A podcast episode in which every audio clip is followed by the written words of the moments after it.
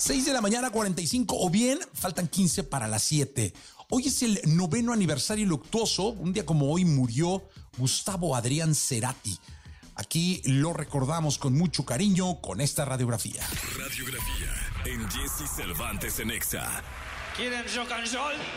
Músico, cantautor, productor y compositor, considerado una de las figuras más representativas no solo del rock en su país, sino a nivel Latinoamérica. Él es Gustavo Adrián Cerati Clark.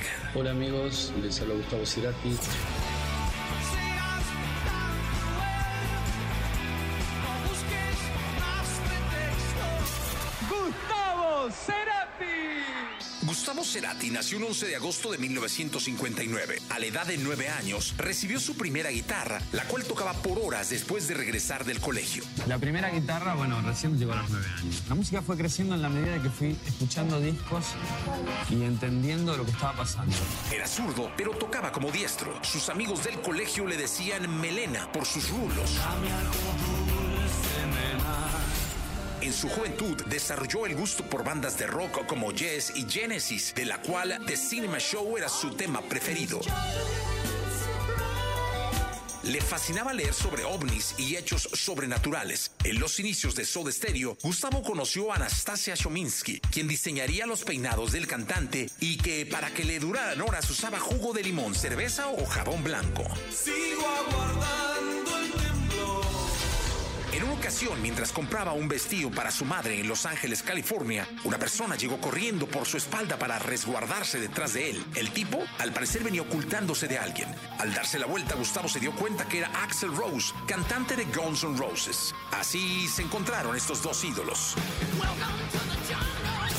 La técnica de composición de Cerati era primero hacer la música, luego acoplar la letra. Esta es la música y después la letra. Sí, son muy pocas las veces que tuve ideas de letras así más o menos terminadas antes. La escuela Bob Dylan nunca funcionó. fue.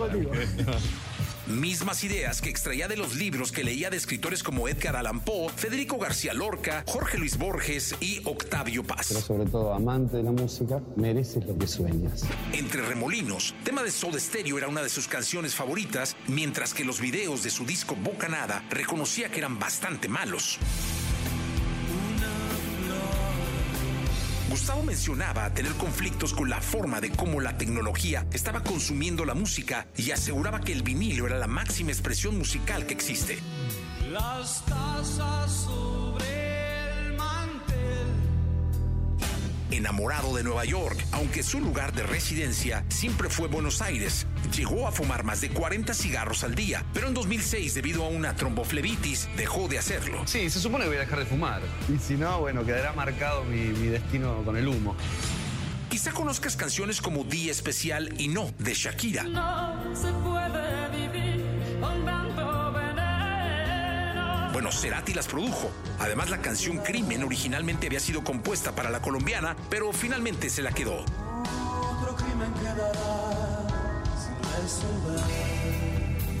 De gran talento artístico, poseedor de un carisma único, quizá la máxima leyenda del rock en español. Él es Gustavo Cerati. Mamá sabe bien que perdí la batalla. Quiero regresar solo a besarla.